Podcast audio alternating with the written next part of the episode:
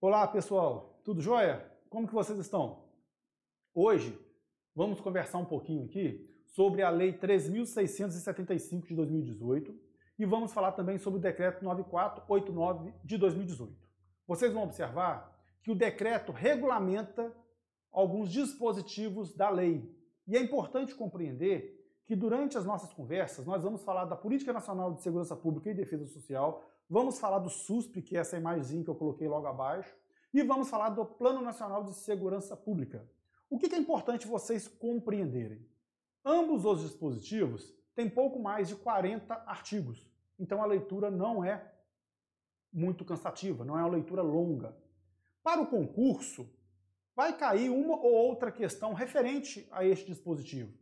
Então, eu, no lugar de vocês, se estivesse estudando, eu primeiro faria uma leitura dos dispositivos, assistia às nossas videoaulas, depois faria uma nova leitura do dispositivo, pausando os nossos vídeos. É importante você compreender aqui, à medida que você vai estudando e vendo o vídeo, fazendo marcações e observações. Só que eu quero deixar uma coisa bem clara para vocês. O nosso objetivo aqui não é esmiuçar tanto a lei quanto o decreto, porque senão seriam vídeos muito longos. a nossa intenção é trazer para vocês a visão do que é a Política Nacional de Segurança Pública e também do SUSP. O SUSP é o Sistema Único de Segurança Pública. Por favor, não confunda SUSP com SUS. O SUS é o Sistema Único de Saúde. O SUSP é o Sistema Único de Segurança Pública. O que, que acontece? Também vamos olhar o Plano Nacional de Segurança Pública que vem falando no decreto 9489. É importante vocês perceberem o seguinte: ambos os dispositivos têm muitas informações. Aqui nós vamos abordar de forma resumida alguns pontos para facilitar a compreensão. Tá joia? Vamos começar então, pessoal. Vamos lá. Eu coloquei assim, ó, o que vamos estudar e palavras-chave.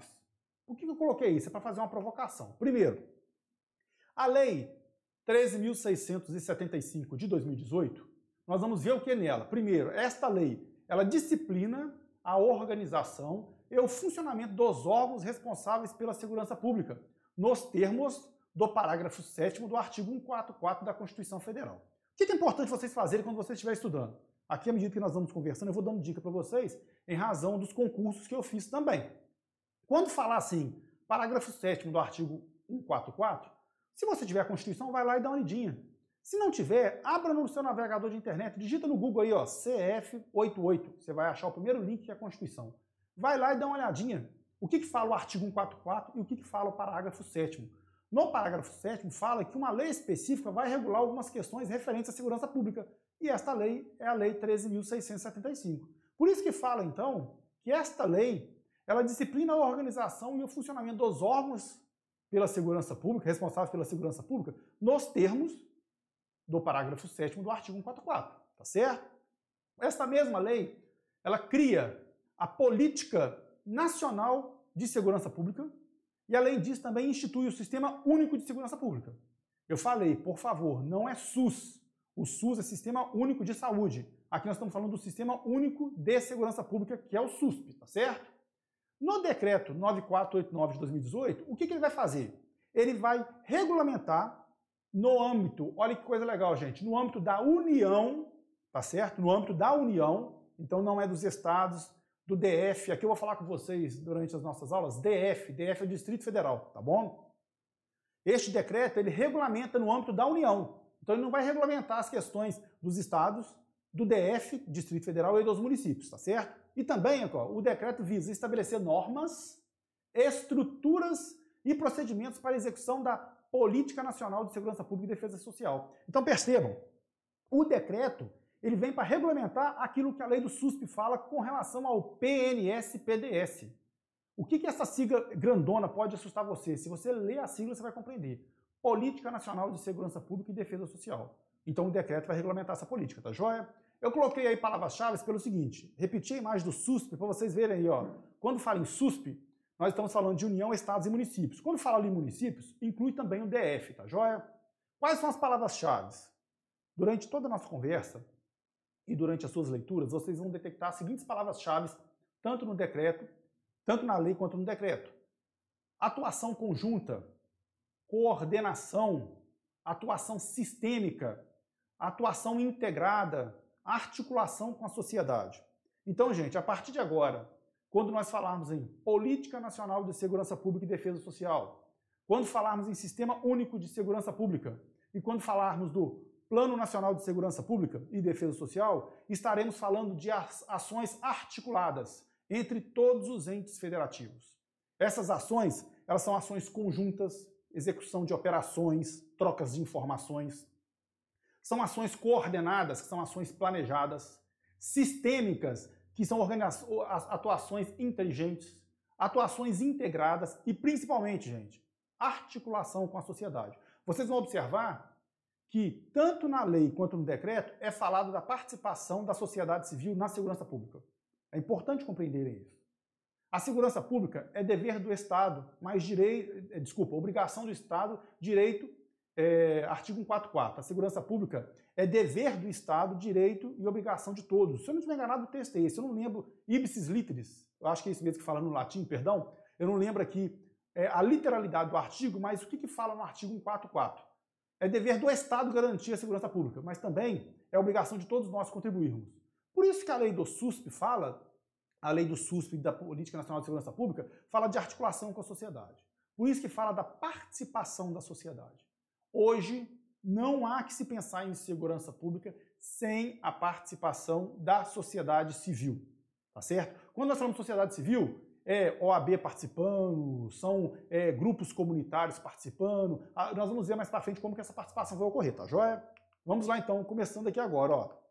Lei 13.675 de 2018. O que, que esta lei, gente? Ela regulamenta, olha aí, ó, ela regulamenta o papel e a responsabilidade de cada um dos entes. Quem são esses entes? União, Estado, DF, que é o Distrito Federal, e os municípios. Regulamenta a responsabilidade de cada um desses entes quanto à segurança pública. Isso está no artigo 2 Por favor, por favor. Não confunda quando você fizer a leitura do artigo 2 da Lei 3.675 com o artigo 144 da Constituição Federal, tá certo? Não confunda. São distintos, um, um do outro é distinto, tá certo? Olha também o que, que ela regulamenta. Ela fala da competência de cada um desses entes. A lei, a lei 3.675 vai falar da competência de cada um. Vai falar qual é a competência da União, do Estado, do DF e dos municípios. Isso está regulamentado no artigo 3 tá bom? Além disso, ela cria a Política Nacional de Segurança Pública e Defesa Social. Política Nacional de Segurança Pública e Defesa Social. A sigla é PNSPDS. Vocês vão ver no decorrer da, da lei que nós vamos falar de princípios, objetivos, finalidades, tá certo? O que é importante vocês compreenderem isso aqui? Tenta entender o que eu vou falar aqui agora. Vocês não vão ver princípios, objetivos e finalidades que sejam negativos. O que é ser negativo? Vou dar um exemplo, um exemplo para vocês aqui. Ó. Articular ações conjuntas com os órgãos de segurança pública. Esta é uma frase. Não articular ações conjuntas com os órgãos de segurança pública. Qual que é, o, qual que é a característica? Assim, qual que é o pensamento positivo e o pensamento negativo? Gente, quando nós vamos falar aqui de princípios, objetivos e finalidades, vocês vão observar que nós não vamos ter palavras negativas. Por quê? Quando se fala da Política Nacional de Segurança Pública e do SUSP, nós vamos falar de características, pontos positivos. Então é promover ações integradas. Se na prova estiver falando assim, não promover ações integradas, o não é uma característica negativa. Nenhum órgão deverá atuar em conjunto. Esse nenhuma é uma característica negativa. Então, tenta compreender esta essência. Quando você estiver estudando tanto a lei quanto o decreto, vocês não vão ver características negativas, serão positivas. Perceba aqui, ó, cria o plano, a Política Nacional de Segurança Pública, Política Nacional de Segurança Pública e Defesa Social. Porque é, nós vamos ver que tem a política e tem um plano, então tem hora que dá um pouquinho aqui de, de confusão na cabeça da gente. Vou procurar clarear isso para vocês não ficarem confusos. Quais são os princípios da Política Nacional de Segurança Pública e Defesa Social? Eu citei alguns, vocês vão ver que no rol do artigo 4 são vários. Então estou citando alguns para poder mostrar para vocês, para vocês compreenderem a essência. Olha aí, ó, respeito ao ordenamento jurídico e aos direitos e garantias individuais e coletivas. esta característica é positiva ou negativa? É positiva. Se colocasse assim, gente, respeito ao ordenamento jurídico, desculpa, não respeito ao ordenamento jurídico e aos direitos e garantias individuais, seria uma característica negativa, ela estaria errada. Então, este aí é um princípio positivo, é um, é um princípio que visa uma coisa positiva para a sociedade, não algo negativo. Olha o outro princípio: proteção, valorização e reconhecimento dos profissionais de segurança pública. Se colocasse assim, gente, não proteção e não valorização dos profissionais de segurança pública, seria uma característica positiva ou negativa? Positiva. Vocês conseguiram entender a essência? Quando vocês forem fazer a leitura do, do artigo 4 vocês vão deparar lá com um rol de princípios. Eu trouxe aqui um ou outro de forma aleatória para vocês compreenderem a essência. Mas percebam, o que está na lei do SUSP, o que está na lei da Política Nacional de Segurança Pública, respeita os princípios constitucionais. Vocês ou já estudaram, vou ter que estudar também a Constituição, e em especial o artigo 5 com todos os seus incisos, e vocês vão ver lá como que o artigo 5 é importante por se tratar de direitos fundamentais. Então, esta lei visa respeito a isso. Então, nós não vamos encontrar aqui características negativas. Quando fala aqui, ó, proteger, valorizar e reconhecer o profissional de segurança pública, é uma característica positiva. Temos diversas outras, só trouxe aqui para poder mostrar para vocês, tá certo? Olha aqui, ó, continuando na lei, falando ainda da Política Nacional de Segurança Pública. Nos princípios, resolução pacífica de conflitos. Gente, não resolução pacífica de conflitos é uma característica negativa. O que, que a lei está querendo trazer como Política Nacional de Segurança Pública? Resolver de forma pacífica os conflitos. Esta é uma característica positiva. Outro princípio, o uso comedido e proporcional da força. O que é o uso comedido? É o uso com cuidado, é o uso de forma ponderada. Proporcional é aquilo que vai é, de acordo com a ameaça que está sofrendo. Não é nem para mais e nem para menos. Porque se for para menos, o agente se coloca em risco, bem como a pessoa que ele está atuando. Se for para mais, ele vai cometer excessos. Então, quando fala o uso comedido e proporcional, um detalhe, quando você tiver dúvidas também quanto à palavra, marca a palavra e pesquisa no Google, tá? Ele vai te explicar rapidinho o conceito dela. Essa é uma característica positiva. Olha outro princípio positivo aí, ó. Publicidade das informações não sigilosas. Nós temos a lei de acesso à informação, gente. Nós temos no artigo 37, caput da Constituição Federal, os princípios da administração, e um deles é o princípio da publicidade. A regra é publicidade. Aí fala, ó, publicidade das informações. Só que tem uma exceção publicidade das informações não sigilosas. Se a informação for sigilosa, ela não vai ser publicada. Uma informação de inteligência, de um levantamento que está sendo feito, de um tráfico de drogas, ou de uma coisa que envolve é, a segurança pública. Então, isso aí, como está sendo feito o levantamento, não quer dizer que, por causa do princípio da publicidade, vai ser divulgado. Então, a lei fala o seguinte: a lei do SUSP, como princípio da Política Nacional de Segurança Pública. As publicidades das informações, quando não são sigilosas. Tá certo? Isso aí também são princípios. Gente, por favor, façam uma leitura do artigo 4 São vários os princípios, tá certo? São vários. Eu só citei alguns. Olha aqui agora também, continuando na política nacional. Diretrizes, está no artigo 5 São várias as diretrizes, eu vou pontuar só algumas. Me fale se tem alguma diretriz aí com característica negativa. Vamos lá. Atendimento imediato ao cidadão. Gente, os órgãos de segurança pública existem para prestar serviço de segurança pública. Nós somos procurados pelo cidadão quando ele foi vítima de alguma ação criminosa, foi vítima de um golpe. Então a pessoa já está numa situação de fragilidade. A pessoa chega e nós deixamos ela esperando horas. Qual que é a intenção aqui de uma das diretrizes da política nacional? Atendimento imediato do cidadão. Por quê? Para você atendê-lo, é, acalentar o cidadão no desespero que ele está da, da ação que ele, criminosa que ele foi vítima. Além disso, planejamento estratégico e sistêmico. Gente, Olha bem, quando fala de planejamento estratégico e sistêmico, é trabalhar com inteligência e organização, isso entre os órgãos. Nós não falamos de, de palavra-chave lá atrás como ação conjunta? Então isso é para poder trabalhar de forma inteligente, tá certo? Formação e capacitação continuada dos agentes de segurança pública. Nós temos aí a Senasp. Eu fui tutor da Senasp do ano de 2010 a 2018. A Senasp tem um rol lá espetacular de vários cursos Qualquer um agente da, da, da área de segurança pública, se quiser se qualificar, a Senasp tem um rol lá espetacular de cursos para poder proporcionar a qualificação. E são cursos EAD. É só você ter a sua disciplina que vai lá e consegue fazer o seu curso. Além disso, Olha bem, ó, atuação com base em pesquisas. O que, que significa isso, gente? Você faz levantamento, faz pesquisa, aponta onde tem que ocorrer a atuação e você executa aquela atuação. É trabalhar o quê? É utilizar o recurso público com inteligência. Nós temos que hoje utilizar informação para proporcionar a, a atuação na segurança pública de forma inteligente. Outra diretriz aí, ó, participação social nas questões. Mais para frente, mais para frente, nos nossos estudos, nós vamos falar dos conselhos, tá certo? Quando falarmos dos conselhos, vocês vão observar esta questão. Vocês vão observar a participação da, da sociedade. Maravilha? Continuando aqui, ó. Vamos lá ainda na Lei 3.675, ainda na Política Nacional de Segurança Pública e Defesa Social. Objetivos. Me fala se tem algum objetivo aí que está no artigo 6 que são objetivos negativos. Fomentar a integração em ações estratégicas. É um objetivo positivo. O que é isso, gente? É despertar, provocar a integração dos órgãos para que atuem de forma conjunta, de forma estratégica, de forma inteligente. Incentivar medidas de modernização de equipamentos de investigação. Gente, isso aí é trabalhar a investigação policial, exercer a atividade de segurança pública com equipamentos modernos. Racionalizar e humanizar o sistema penitenciário e outros ambientes de encarceramento. Gente, se eu não estiver enganado, a última vez que eu fiz uma leitura, o Brasil era o terceiro maior país do mundo, terceiro país com a maior população carcerária do mundo. Primeiro vinha os Estados Unidos, no segundo vinha a China disputando ali, é triste falar essa palavra, mas disputando a segunda colocação com o Brasil.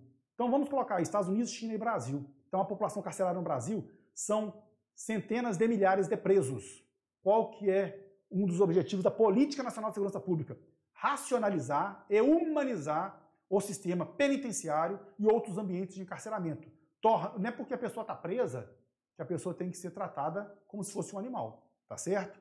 é, a pessoa está lá recolhida, está sob a responsabilidade do Estado, então o Estado tem que exercer o papel dele também de quê? De tratamento humanitário, porque a Constituição fala que nós temos que respeitar, nós temos que respeitar os direitos humanos, tá certo? Nós não podemos violar os direitos humanos.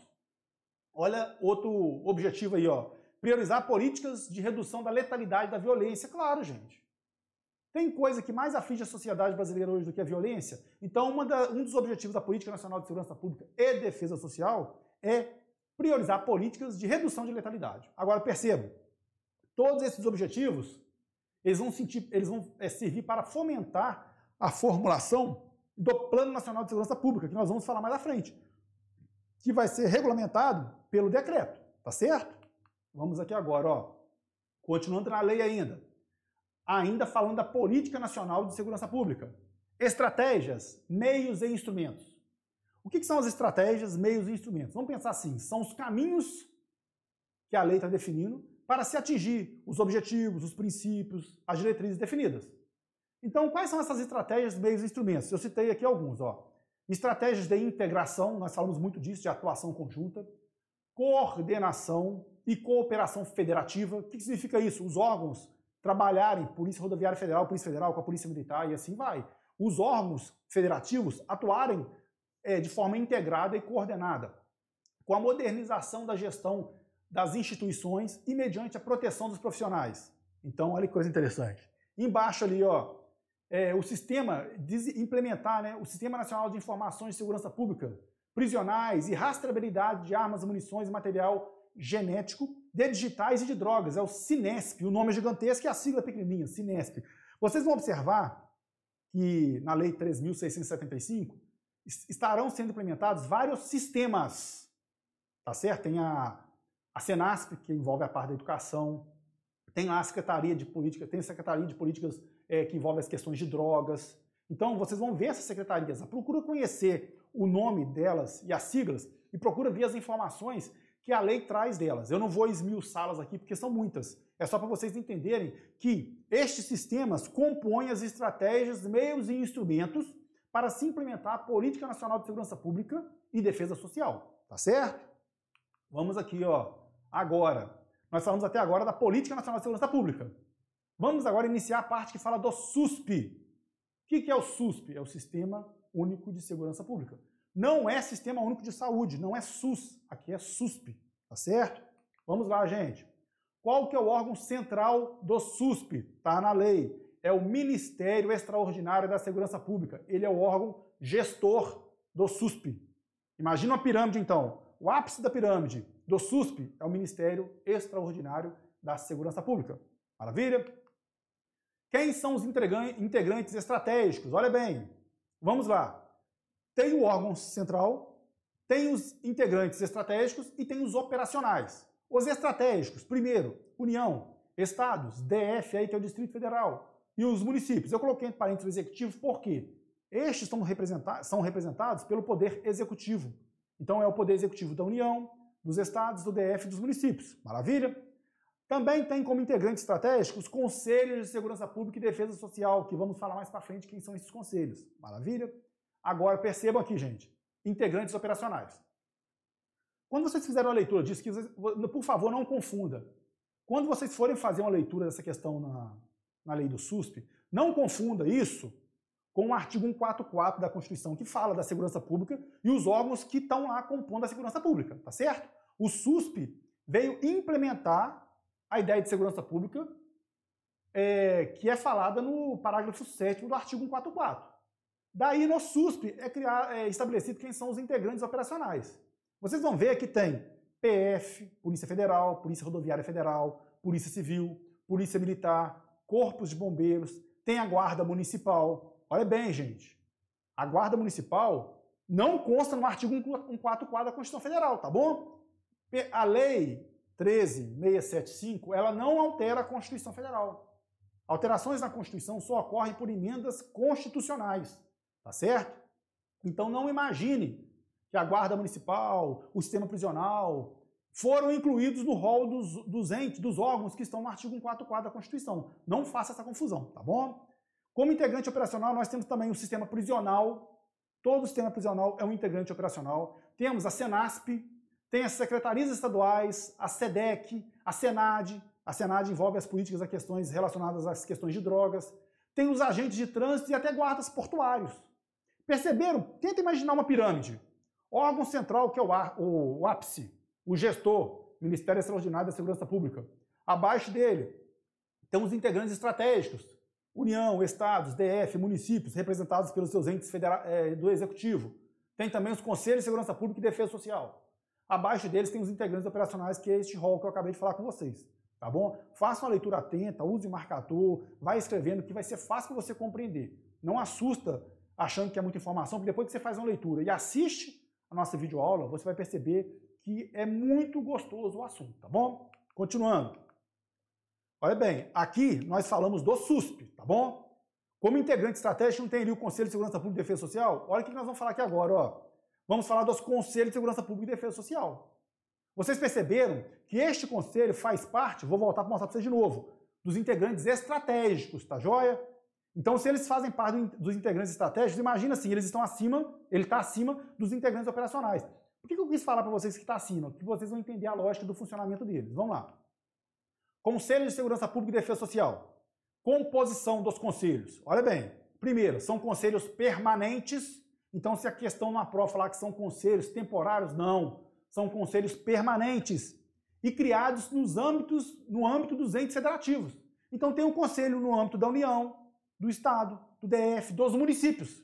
Perceberam isso? Pode ter um conjunto de municípios que, vi, que, que estão próximos, que eles podem criar um conselho que, compor, que tenha composição de representantes de cada município. Isso pode acontecer. Isso está na lei. O que é importante vocês entenderem? Os conselhos de segurança pública e defesa social são órgãos permanentes. Maravilha? E são criados no âmbito dos entes federativos, tá certo? Além disso, ó, eles congregarão, então eles vão juntar, vai ter nele lá, nos conselhos, representantes, eles congregarão, congregarão, perdão, representantes com poder de decisão dentro das estruturas governamentais. Olha que coisa interessante, eles têm poder de decisão. Natureza de colegiado. Por que isso então, gente? Reúne todo mundo para se discutir uma questão, para falar da segurança pública. Eles vão atuar de forma colegiada, tá certo? Eles têm uma competência consultiva, olha que coisa legal, competência consultiva, sugestiva e de acompanhamento social. Perceberam? Ele é um órgão de competência consultiva, então ele vai ser utilizado para se consultar, para poder trabalhar questões de segurança pública. Ele apresenta sugestões e também apresenta um papel de acompanhamento social, porque a sociedade faz parte do conselho, tá certo? Ele tem, ó, tem poder de acompanhamento dos integrantes operacionais. Então, olha que coisa legal, por isso que eu falei com vocês, para vocês imaginarem que eles estavam si, acima dos, da, dos integrantes operacionais. Ele faz parte dos integrantes estratégicos, por quê? Porque o conselho ele tem poder de acompanhamento dos integrantes operacionais. O conselho pode acompanhar as atividades da Polícia Militar, do Bombeiro, da Guarda Municipal, da Polícia Federal. Vocês entenderam essa lógica? Por isso que eu pedi para vocês tentarem imaginar uma pirâmide. Olha que coisa interessante. Nos conselhos, o conselho conta com a participação da sociedade civil organizada. É o momento que a sociedade civil vai participar do conselho para prestar ali a contribuição dela para a segurança pública. Acabou essa ideia, gente, que achar que segurança pública é só dos órgãos policiais. Negativo. Tinha essa ideia antigamente, que a segurança pública é só é obrigação só do Estado. Não, não é obrigação só do Estado. Todos nós, como cidadãos, pertencendo a um ambiente social, temos que prestar um apoio na segurança pública. E a lei, a lei 13.675 está implementando isso através da, da, da, ideia dos conselhos de segurança pública e defesa social. A, a sociedade civil organizada vai compor esses conselhos. Maravilha? Olha aqui, ó. Também falando dos conselhos. Representação nos conselhos. Como que funciona essa representação? Gente, por favor, não esqueçam, tá? Eu estou trazendo aqui uma explanação de forma geral da lei para clarear para vocês. Representação nos conselhos. Representação de cada órgão ou entidade. Então, cada órgão ou entidade tem um representante lá. No conselho vai ter um representante, um representante da Polícia Federal, da Polícia Rodoviária Federal, da Polícia Civil, do Bombeiro, da Guarda Municipal, Perceberam isso? Vai ter um representante da OAB, do Ministério Público. Todos aqueles que têm disposição de querer contribuir e somar, gente, é bem-vindo, são bem-vindos, tá bom? Então, são representantes. Lá o conselho é composto por representantes de cada órgão ou entidade. Aí cita aqui, ó, o Poder Judiciário, o Ministério Público, a OAB, a Defensoria Pública podem compor os conselhos. Na verdade, o ideal é estarem presentes lá, né? Falar de segurança pública sem a participação é, desses entes não é, é falar de segurança pública sem previsão de sucesso. Então é importante todo mundo se envolver. Também aqui, ó, entidades e organizações da sociedade civil organizada. Aí tá aqui, ó, que tenham relação com a atividade. Por quê, gente? É, vamos brincar aqui, quer ver? É, nós temos uma, uma entidade da sociedade civil que lida com, é, vamos brincar assim, é, trabalhos culturais de pintura artística. Qual que é a relação dessa atividade com a segurança pública? Então, ela participar do conselho, você não vê muito objetivo nisso. Agora, você tem lá uma entidade que visa trabalhar com dependentes químicos, ou visa trabalhar com as pessoas vítimas da violência. Isso tem a ver com a segurança pública. Vocês conseguiram compreender? Então, tem que ser entidades e organizações da sociedade, da sociedade civil que tenham relação com a atividade da segurança pública. Tá bom? Entidades dos profissionais de segurança pública. Tá certo? As entidades que representam os profissionais de segurança pública também podem compor, compor não, compor os conselhos de segurança pública. Perfeito? Olha bem aqui, ó, mandatos. Isso fala na, na lei, tá? Duração de dois anos, permitido uma recondução ou reeleição. É uma informação que, como se estivesse no rodapé, vai que pergunta isso na prova de vocês. Mas os mandatos, então, têm duração de dois anos, permitida apenas uma recondução ou uma reeleição. Maravilha? Olha aqui, ó. Também na lei, nós vamos falar agora da, do Plano Nacional de Segurança Pública e Defesa Social. Por que, que lá atrás eu falei com vocês, quando eu estava falando da política, aí acaba que a gente, que nós damos uma, uma paralisada. Quando você pega para poder falar Política Nacional de Segurança Pública e Defesa Social, a sigla é gigantesca. Depois tem o Plano Nacional de Segurança Pública e Defesa Social. Então essas siglas acabam que criam uma confusão na nossa cabeça. Então o que é bom você tentar pensar, e tenta pensar dessa forma eu procurei pensar dessa forma para poder compreender e vir conversar com vocês. Quando nós falamos de política nacional, ela é de forma ampla, pega todos os entes, ela é nacional. Imagina assim, ela vindo de cima para baixo. Então, quando se fala de política nacional, ela está vindo de cima para baixo.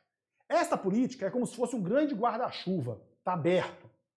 Abaixo dessa política, nós temos o SUSP, temos os conselhos e também temos o Plano Nacional de Segurança Pública. Vocês entenderam? Será que essa, essa brincadeira que eu fiz aqui agora ajudou? Imagina um grande guarda-chuva aberto. Esse guarda-chuva, a proteção que ele fornece lá em cima é a Política Nacional de Segurança Pública.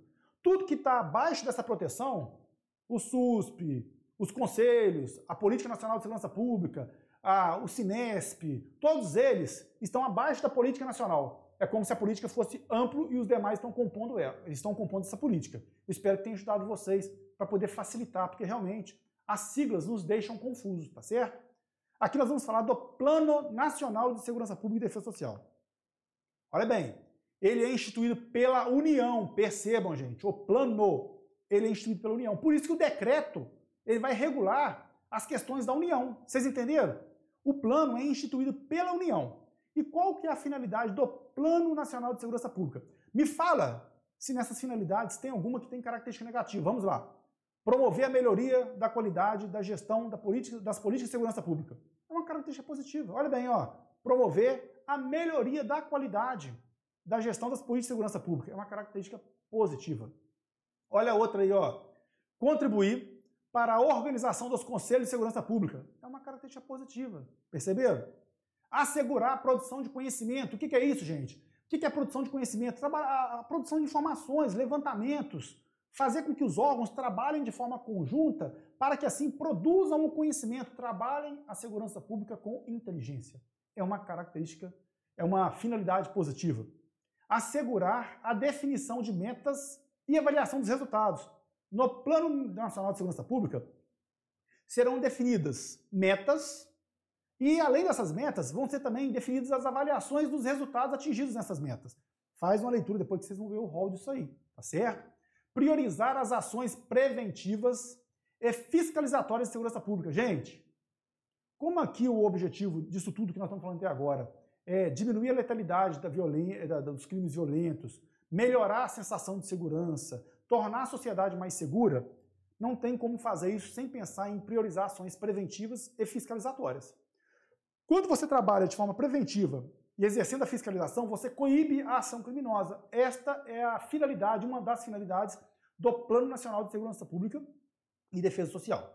Aí eu deixei um espaço maior para poder falar lá embaixo o seguinte, ó. As políticas devem, olha bem, as políticas devem considerar um contexto social amplo. Olha bem, gente.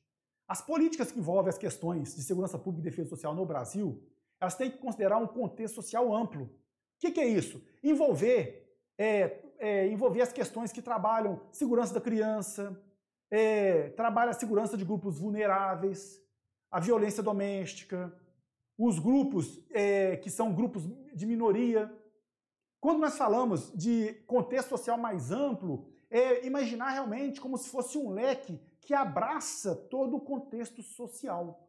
Então, não há que se falar em política nacional de segurança pública sem imaginar um contexto social amplo.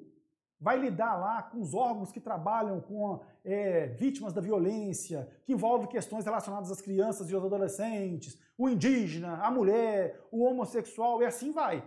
Então, é uma ideia de segurança pública ampla, tá certo? Ampla mesmo, de inclusão. Não há que se imaginar trabalhar o Plano Nacional de Segurança Pública com uma ideia de exclusão. Não se exclui, é para incluir. Por isso, que, por isso que a finalidade é positiva. Espero que vocês estejam entendendo. E eu coloquei embaixo uma coisa aí, ó. O plano terá duração de 10 anos. Olha que coisa legal. Isso está na, tá na lei, tá certo? Continuando. Do controle e da transparência. Nós não falamos da questão da publicidade dos atos, desde que não sejam sigilosos, da publicidade dos atos não sigilosos. Então significa o quê? Que a regra é transparência, é publicidade. Então a lei também define a questão do controle e da transparência. Como nós estamos falando de segurança pública, nós estamos falando da atuação conjunta e integrada de vários órgãos, não tem como nós imaginarmos isso sem pensar que essas ações elas têm que estar tá, é, abarcadas, têm que estar tá envolvidas por mecanismos que possibilitem o controle e a transparência da ação policial. Só para vocês terem uma ideia, nós estamos com vários estados agora implementando no fardamento das suas forças de segurança pública câmeras. Essas câmeras visam proporcionar a segurança do agente, do, do policial, do agente de segurança pública, a segurança da sociedade, do Estado e da pessoa que está sendo abordada ou que está sendo naquele momento ali interpelada pela, pelo órgão de segurança pública é um mecanismo de controle e transparência. Perceberam isso? Olha o que a lei nos fala.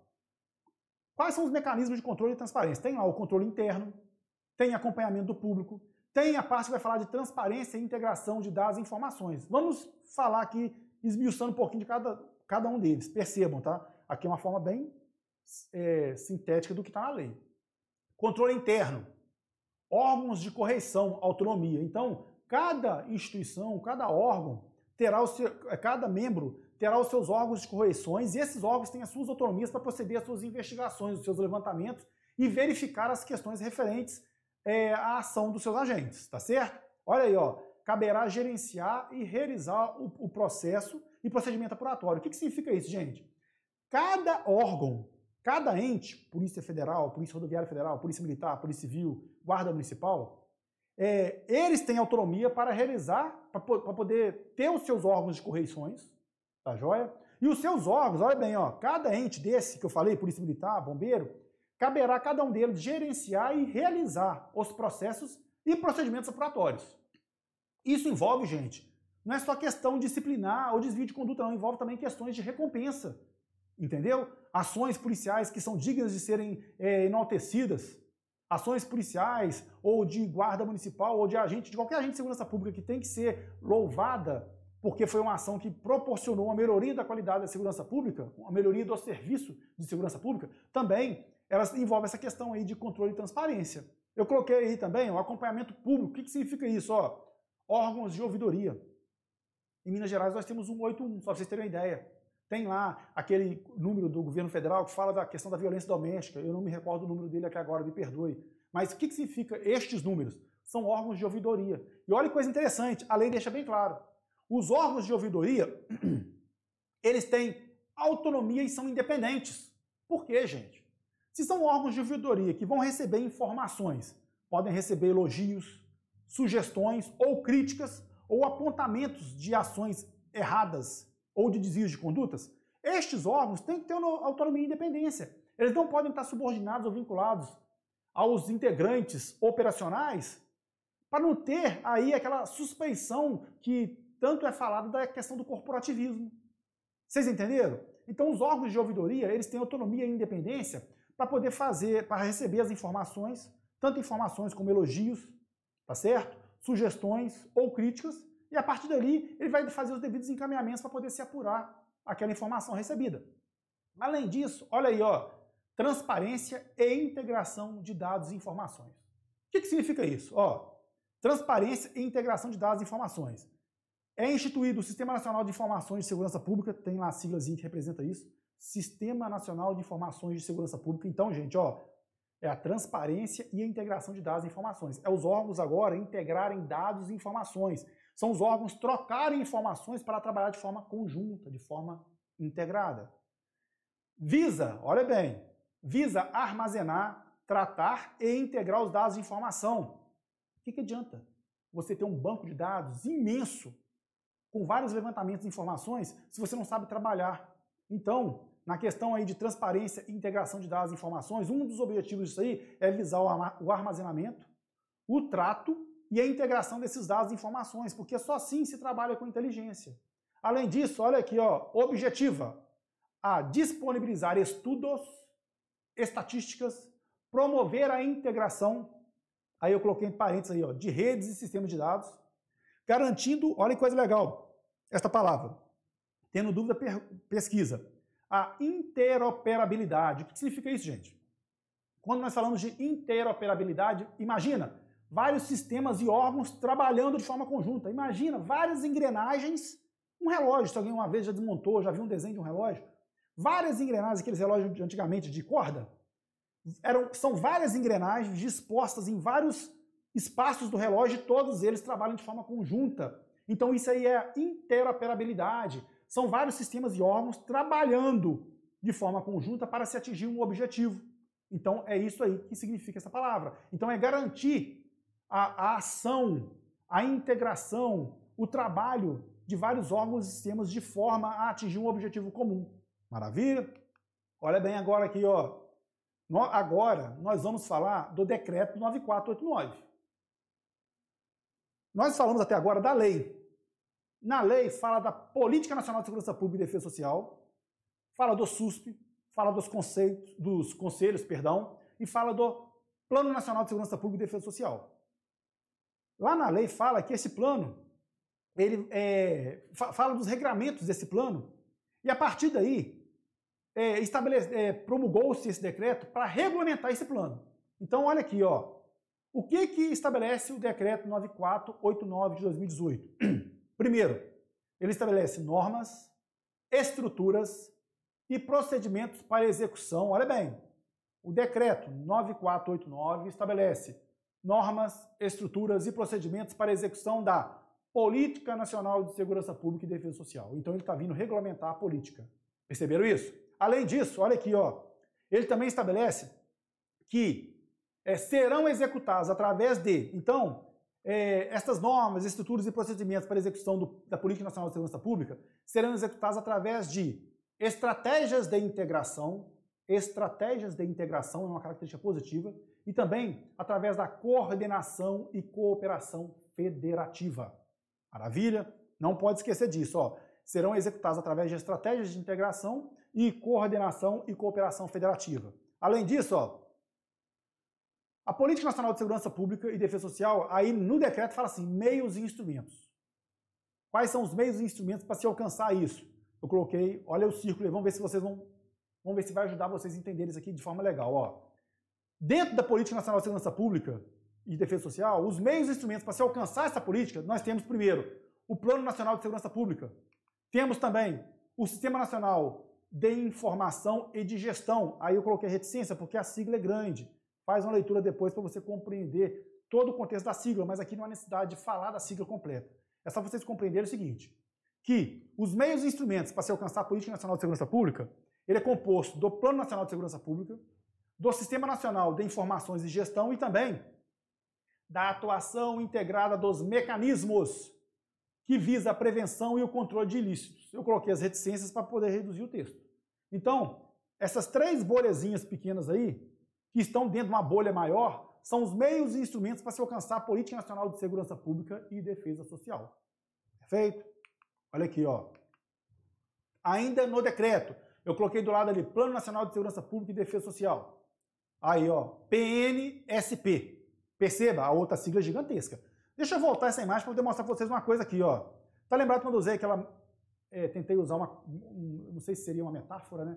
Para poder falar daquela da, da, do guarda-chuva, vamos colocar dessa forma. Então imagina, a bolha maior é a Política Nacional de Segurança Pública e Defesa Social. Dentro dessa bolha tem lá o Plano Nacional de Segurança Pública, tem o Sistema Nacional de Informações e de Gestão e atuação integrada dos mecanismos para prevenção e controle de ilícitos. Então, você vê que dentro da bolha maior nós temos o Plano Nacional. Agora nós vamos fazer o quê, gente? Ó, vamos falar do Plano Nacional. Perceberam isso? Eu estou tentando mostrar isso para vocês, para poder ficar mais fácil o entendimento, para facilitar, tá bom? Vamos no Plano Nacional de Segurança Pública e Defesa Social. Olha que coisa interessante. Ele caberá ao Ministério da Justiça e da Segurança Pública elaborar. Então, compete a quem elaborar o Plano Nacional, gente? Ao Ministério da Justiça e de Segurança Pública, tá bom? Ele deverá incluir, olha bem, deverá incluir o Plano Nacional de Enfrentamento de Homicídios de Jovens. É, o decreto, ele é literal nisso, gente. No Plano Nacional de Segurança Pública e Defesa Social, no plano, deverá ser incluído o Plano Nacional de Enfrentamento de Homicídios de Jovens. Então, se a questão de vocês falar assim, ó, deverá ser incluído no Ministério da Justiça e da Cidadania, qualquer outro plano que não seja o Plano Nacional de Enfrentamento de Homicídios e Jovens, já olha essa questão aí de forma, coloca uma interrogação, analisa todo o contexto da questão para poder ver o que, que tem ali, mas a princípio estaria errada. Por quê? Dentro do plano Nacional de Segurança Pública, ele deverá, o verbo aí deverá, ele é enfático, ele é imperativo. Não cabe ao ente escolher colocar ou não, ele tem que colocar o Plano Nacional de Enfrentamento de Homicídios de Jovens. Olha bem, ele terá duração também de 10 anos, tá bom? O plano. Ele deve priorizar a coleta, a análise, a, atualização, a interoperabilidade, a atuação articulada conjunta de todos os órgãos, tá bom? Ele deverá é, também integrar a, e, desculpa, deverá promover a integração e análise de dados. Então percebam, ele deverá priorizar a coleta, a análise e a atualização, trabalhar com inteligência. Também deverá preservar a interoperabilidade, promover a integração e análise de dados. São características positivas, perceberam isso, gente? Também, olha aqui, ó, ele será elaborado após um processo de consulta pública. O decreto fala isso, olha que coisa legal. Não tem que ter participação da sociedade, gente? Hoje, com a internet, a coisa mais fácil que tem é promover a participação da sociedade. Então, através um, do meio eletrônico, é claro que o, o, órgão vai definir os critérios, mas aí fala, ó, deverá ser elaborado, o plano deverá ser elaborado após um processo de consulta pública executado por meio eletrônico. Tá bom? Olha aqui, ó, ainda no decreto 9489, mecanismos e transparências. De novo, gente, o poder público, de forma geral, ele preserva mecanismos de transparência. Eu falei mecanismo de transparência e controle porque eu lembrei do, do slide anterior, mas aqui nós vamos falar basicamente de mecanismo de transparência. Tá? É, o que são mecanismos de transparência? Não há que se falar em fazer qualquer coisa na, na, atividade de segurança pública, ou no poder público, ou no serviço público, debaixo dos panos. Nós vivemos uma democracia, então a sociedade tem que ter o acesso, tem que saber de tudo que ocorre na administração pública, desde que não seja algo sigiloso ou aquilo que a lei define como necessário não ser divulgado. Como questões que envolvem lá é, vara da infância e da juventude, questões que envolvem criança, ou questões que envolvem a segurança nacional, essas questões têm lá a exceção. Isso aí não são divulgado, não é divulgado. Mas o que é importante compreender? No caso aqui do decreto 9489, nós vamos falar aqui dos mecanismos de transparência. O que, que seriam esses mecanismos de transparência? Perceba aqui, ó. Caberá ao Ministério da Justiça e Segurança Pública instituir os mecanismos de registro, acompanhamento e avaliação. Então, o que, que o decreto está falando? No decreto, quando se fala de mecanismo de transparência, caberá ao Ministério da Justiça e Segurança Pública instituir implementar os mecanismos de registro e de acompanhamento e avaliação. Então isso compete ao Ministério da Justiça e Segurança Pública, não é o Ministério da Casa Civil, não é o Ministro dos Transportes, não é o Ministério da Educação, é o Ministério da Justiça e Segurança Pública, tá bom? Também compete a cada órgão gerenciar e realizar os procedimentos de apuração de responsabilidade funcional. O que, que significa isso aqui? Um, um agente da Polícia Rodoviária Federal, ou da Polícia Federal, ou da Polícia Civil, da Polícia Militar, ou da Guarda Municipal, é, cometeu lá algum ilícito, um desvio de conduta, uma transgressão disciplinar, que nós falamos muito no meio militar, ou a, a ação dele é, extrapolou o uso comedido e proporcional da força, entendeu? Ele, ele extrapolou, ele fugiu da moderação do uso da força, e nisso veio a resultar no óbito ou numa lesão grave naquela pessoa, este agente vai responder. Não há que se imaginar que não vai ter responsabilização por isso. Ele vai responder por isso. No âmbito da Polícia Militar, são instaurados processos administrativos para se apurar, é garantida ampla defesa e contraditório para poder, no final, verificar se confirma ou não os fatos. O que está falando aqui, neste caso, do decreto? Olha o que o decreto fala. Compete a cada órgão, então pega lá Polícia Rodoviária Federal, Polícia Federal, Polícia Civil, PM e assim vai. Então vai competir a cada um desses órgãos gerenciar e realizar os procedimentos de apuração de responsabilidade funcional. O decreto deixa bem claro quais são esses procedimentos, gente. É uma SAD, que é a sindicância administrativa, ou um PAD, que é o processo administrativo disciplinar. Tá certo? Cada órgão tem autonomia para gerenciar e realizar estes trabalhos, tá bom? Isso está no decreto. Além disso, olha aqui que vamos falar mais aqui no decreto. Ó. O decreto vai falar do Sistema Nacional de Informações e Gestão de Segurança Pública e Defesa Social. O nome é grande, né? Sistema Nacional de Informações e Gestão de Segurança Pública e Defesa Social. Olha o que fala aqui, ó. O Sistema Nacional de Acompanhamento e Avaliação das Políticas Públicas de Defesa Social, percebam, todos esses sistemas aí, eles compõem o Sistema Nacional de Informações, o Sistema Nacional de Informações e de Gestão de Segurança Pública e Defesa Social, ele é composto por vários desses itens que estão lá embaixo. Não vou esmiuçá-los, vou fazer levantamentos, vou, fa vou falar de cada um deles para vocês entenderem. Ó. Sistema Nacional de Acompanhamento e Avaliação das Políticas de Segurança Pública e Defesa Social, está no artigo 9. Desculpa, artigo 11. Sistema Nacional de Informações de Segurança Pública, prisionais e de rastreabilidade de armas e munições, de material genético, de digitais e de drogas, o artigo 17. Também o Sistema Integrado de Educação e Valorização Profissional, que aí eu falei com você da questão da educação à distância lá da Senasp, tem também a Rede Nacional de Altos Estudos de Segurança Pública, que também desenvolve estudos de aperfeiçoamento. Percebam, o Sistema Integrado de Educação e a Rede Nacional de Altos Estudos proporcionam o quê? Qualificação, aperfeiçoamento.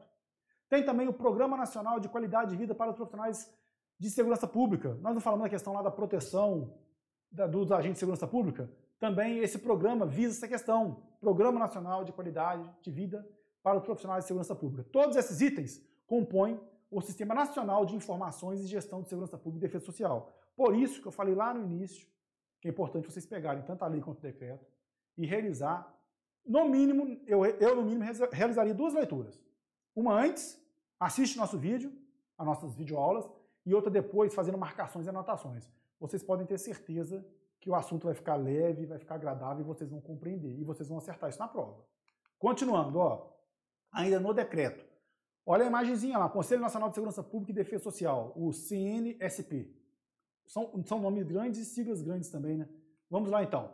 Conselho Nacional de Segurança Pública e Defesa Social, o CNSP. Olha aqui, composição dele. Nós falamos quais são as composições dos conselhos, tá, gente? Já falamos que eles são.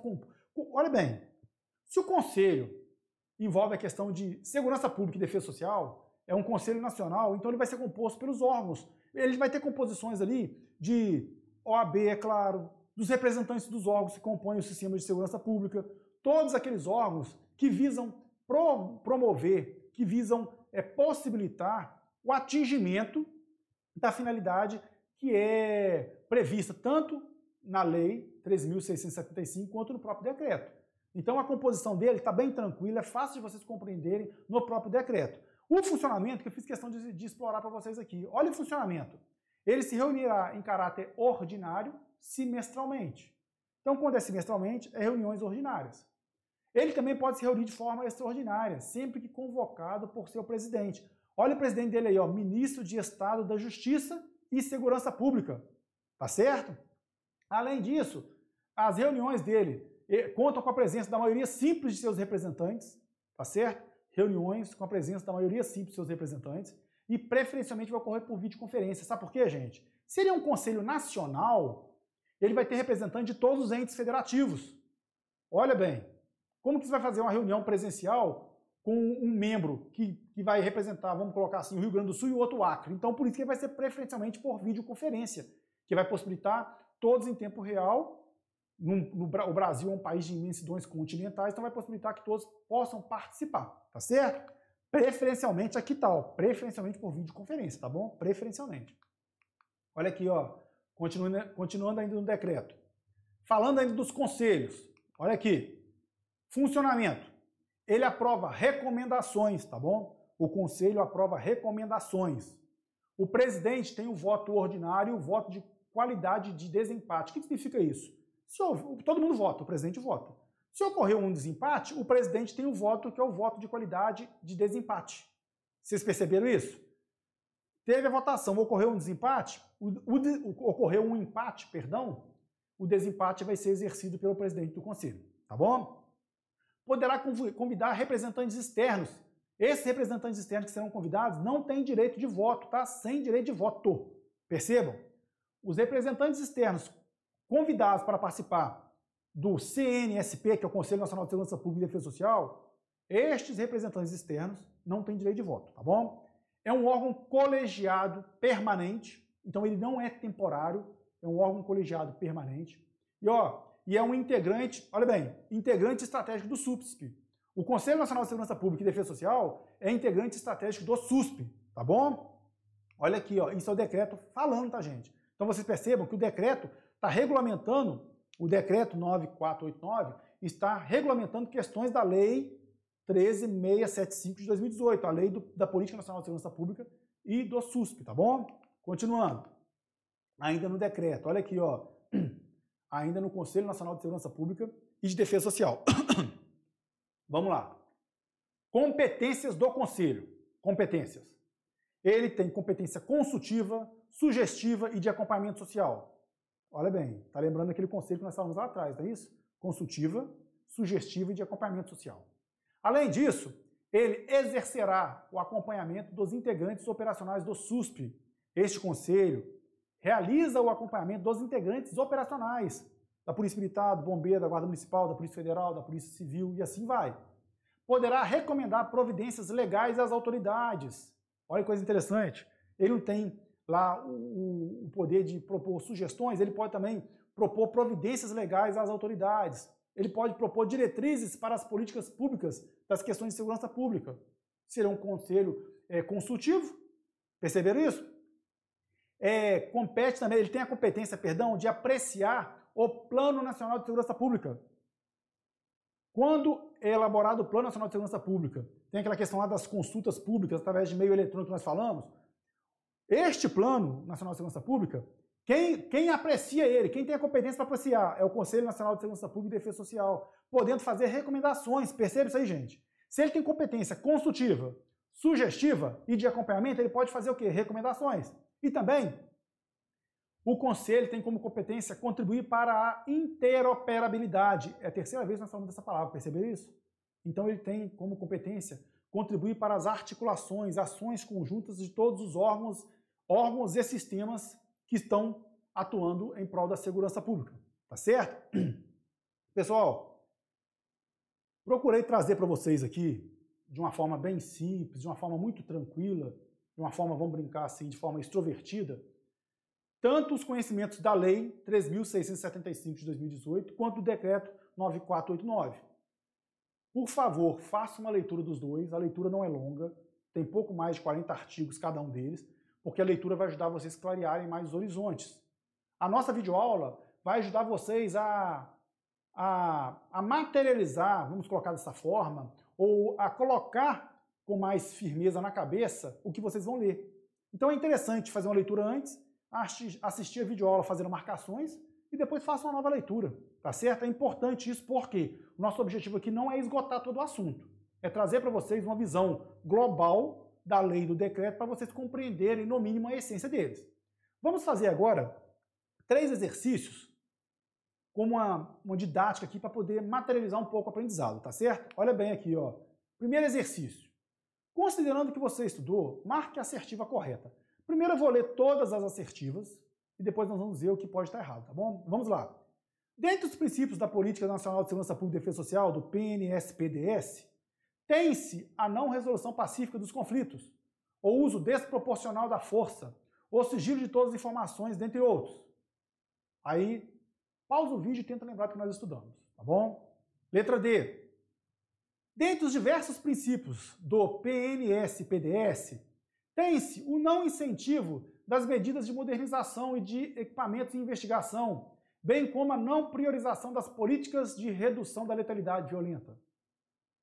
Tenta pensar, lembrar do que nós falamos. O órgão central responsável pelo SUSP é o Ministério da Defesa. Letra C. E a letra D. São também princípios da Política Nacional de Segurança Pública e Defesa Social o respeito ao ordenamento jurídico e aos direitos e garantias individuais e coletivas, bem como a proteção, valorização e, reconhecimento dos profissionais de segurança pública. Eu fiz uma leitura geral, você faça uma leitura e agora vamos estudá-las. Questão A. Onde você acha que estaria o erro na questão A? Gente, eu não falei com vocês. Tenta pensar o seguinte aqui: princípios, finalidades, diretrizes. É, como nós estamos falando de, de coisas públicas, estamos falando do poder público aqui no caso dos órgãos de segurança pública. Vocês acham que são admitidas é, princípios, objetivos e finalidades negativas? Não são. Então perceba aqui, ó, Dentre os princípios da Política Nacional de Segurança Pública e Defesa Social, tem-se, olha aí, gente, a não resolução pacífica dos conflitos. Eu coloquei o X aí para vocês verem o seguinte: esse não aí está errado. Só que não é só aí. Eu não fiz as outras marcações, só fiz essa para vocês verem. O uso desproporcional da força? Não, gente. O uso é proporcional da força. O agente de segurança pública, o encarregado de aplicação da lei, que são todos os integrantes operacionais do SUSP, nós somos encarregados de aplicação da lei, nós temos que usar de forma proporcional, de forma comedida a força. Se uma pessoa vem na sua direção com as mãos limpas, sem nenhum objeto na mão, você acha que é proporcional você usar arma de fogo e disparar na direção da pessoa? É desproporcional. Então aqui, o uso desproporcional da força, também isso aí está errado. Risca a palavra desproporcional. O sigilo de todas as informações, dentre outros. Risca a palavra sigilo, gente. A regra é a publicidade. Publicidade de todos os atos, de, desde que não sejam sigilosos. O sigilo é a exceção. Então, quando fala assim, o sigilo de todas as informações, dentre outros, isso aí, ó, o sigilo de todas as informações é que está errado. O sigilo é a exceção, tá bom? Olha a questão D. dentre os, dentre os diversos princípios do, PNE, do PNS-PDS, tem-se o não incentivo, gente, de medidas de modernização e equipamentos. O não incentivo é o incentivo. Então, desculpa, tá, gente? Perdão.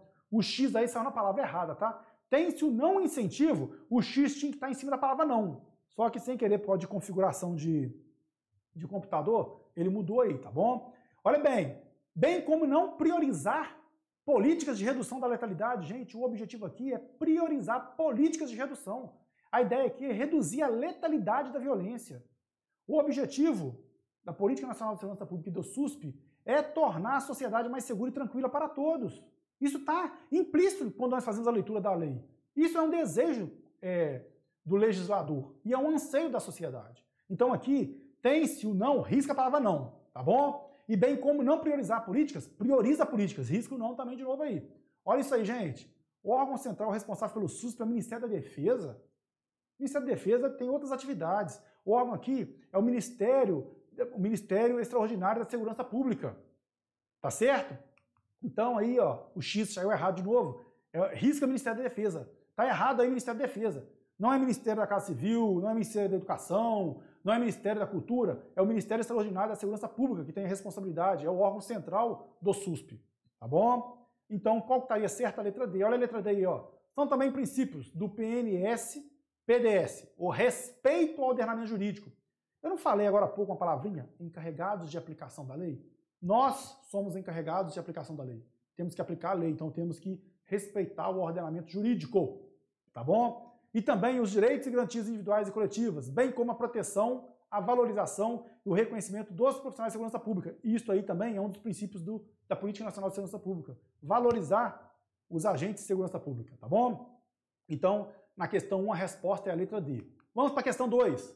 Eu já vou falando e fazendo a marcação que eu acho que vai ser melhor, tá? O Conselho de Segurança Pública e Defesa Social são órgãos temporários criados no âmbito do ente federativo? Gente, o X saiu errado, perdão, é configuração, tá? São órgãos permanentes, não são órgãos temporários. Então, risca a palavra temporário e escreve aí, permanente. Tá bom? O Plano Nacional de Segurança Pública, PNSP, não tem como finalidade promover a melhoria da qualidade da gestão da segurança pública, das políticas de segurança pública, nem contribuir para a organização dos conselhos de segurança pública e nem assegurar a produção de conhecimento. Gente, risca aí, ó, o não, o, a política nacional, o plano de, desculpa, o plano nacional de segurança pública, ele tem como finalidade, então risca esse primeiro não, tá certo? Depois lá embaixo, ó, nem contribuir, risca o nem. O PNP, ele visa contribuir para a organização dos conselhos de segurança pública. E risca o último nem também aí, ó, ele também visa assegurar a produção de conhecimento. Perceberam que essas palavras aí são palavras negativas, risquem essas palavras, tá certo? O X saiu errado de novo, desculpa aí, tá, gente? A letra C. São integrantes estratégicos do SUSP, a União, os estados, o DF, que é o Distrito Federal, e os municípios, além dos Conselhos de Segurança Pública e Defesa Social. Maravilha, essa questão está certa. Mas vamos ler a letra D. São integrantes operacionais do SUSP apenas a Polícia Federal, Polícia Rodoviária Federal, Polícias Militares e Polícia Civis. Gente, essa palavra apenas, ela gera exclusão. Quando você coloca a palavra apenas, você não possibilita ter outros órgãos. E nós vimos que são vários órgãos que compõem, que são integrantes operacionais. Então a questão estaria errada aí por causa do apenas. E, desculpa, o X saiu lá embaixo. Então risca a palavra apenas aí, tá bom, gente? E para encerrar a última questão, que é a questão 3, considerando o que você estudou, marca assertiva correta de acordo com o decreto 9489. Então agora já é de acordo com o decreto. Quando vocês forem fazer a prova, por isso que é importante vocês conhecerem a lei e o decreto. Porque no enunciado vai estar lá, de acordo com a lei. Aí você vai ter que saber que a sua resposta é de acordo com a lei. De acordo com o decreto, você vai ter que lembrar do decreto. Aqui nós vamos falar do decreto. O PNP, que cabe ao Ministério da Justiça e Segurança Pública, não deverá ser incluído. Desculpa, não deverá ser incluído. No, desculpa, vamos lá. Deixa eu fazer a leitura de novo aqui, perdão. No PNP, que cabe ao Ministério da Justiça e Segurança Pública, não deverá ser incluído o Plano Nacional de Enfrentamento de Homicídios de Jovens, pessoal, quando se fala em Plano de Nacional de Enfrentamento de Homicídios de Jovens, isso aí tem que estar incluído em qualquer coisa que você pense em segurança pública. Vamos colocar dessa forma. Entendeu? Imaginar que temos que ignorar a letalidade que atinge os jovens você não está pensando na segurança pública de forma realmente social. Quando nós falamos de segurança pública, imagina segurança pública num contexto social, tá certo? Contexto social mais amplo. Então aqui, quando fala no PNP que cabe ao Ministério da Justiça e Segurança Pública, não deverá, esse não é uma palavra negativa. Aí, desculpa, gente, o X saiu errado. Risca a palavra não. Risca só o não. No PNP deverá ser incluído o Plano Nacional de Enfrentamento de Homicídios de Jovens, tá certo? Então o X aí saiu errado de novo. É porque o computador que eu utilizei para fazer isso é o Linux. E aqui eu estou trabalhando com Windows. Então, quando você utiliza sistemas operacionais diferentes, acaba que dá esse conflito. Lamento esta falha aí, tá joia, pessoal? Vamos na letra B. O PNP será estabelecido após processo de consulta pública por meio eletrônico? Nós falamos alguma coisa assim, não falamos? Mas espera aí, vamos ler a letra C e a letra D ainda. Quanto aos mecanismos de transparência, competirá ao Ministério da Casa Civil instituir mecanismos de registros, acompanhamento e avaliação? Gente, nós estamos falando o quê? De segurança pública. Se é de segurança pública, então é Ministério da Justiça e Segurança Pública, certo? No caso aqui, ó, quanto aos mecanismos de transparência, competirá ao Ministério da Justiça e Segurança Pública. Tá certo? Vamos lá, letra D. Ah, deixa eu, aqui, ó. O X saiu errado de novo, desculpa. Letra D. Também, referente aos mecanismos de transparência, tem-se que compete ao Ministério realizar. Olha bem, desculpa. Também referente aos mecanismos de transparência, tem-se que compete ao Ministério Público realizar os procedimentos de apurações de responsabilidade funcional. Gente, o Ministério Público pode compor, ele compõe os conselhos, ele participa da segurança pública. Mas quando nós falamos aqui de mecanismo de transparência, entendeu? Compete a cada órgão, cada órgão tem a sua autonomia, a sua independência para implementar e desenvolver os seus mecanismos para apuração de responsabilidade funcional. Então, cada órgão exerce isso. O Ministério Público tem o poder externo de fiscalizar esses órgãos, mas cada órgão tem a sua autonomia e a sua independência para apurar as responsabilidades funcionais. De novo, o X ia sair errado, quer ver? Ó, saiu lá embaixo, desculpa, tá, gente? Pessoal, aqui embaixo está o gabarito da letra da questão 1, 2 e 3, tá certo? Quero agradecer a todos. Espero que o vídeo tenha contribuído para aprimorar e aperfeiçoar os estudos de vocês. Desejo a todos sucessos e felicidades. Muito obrigado. Um abraço.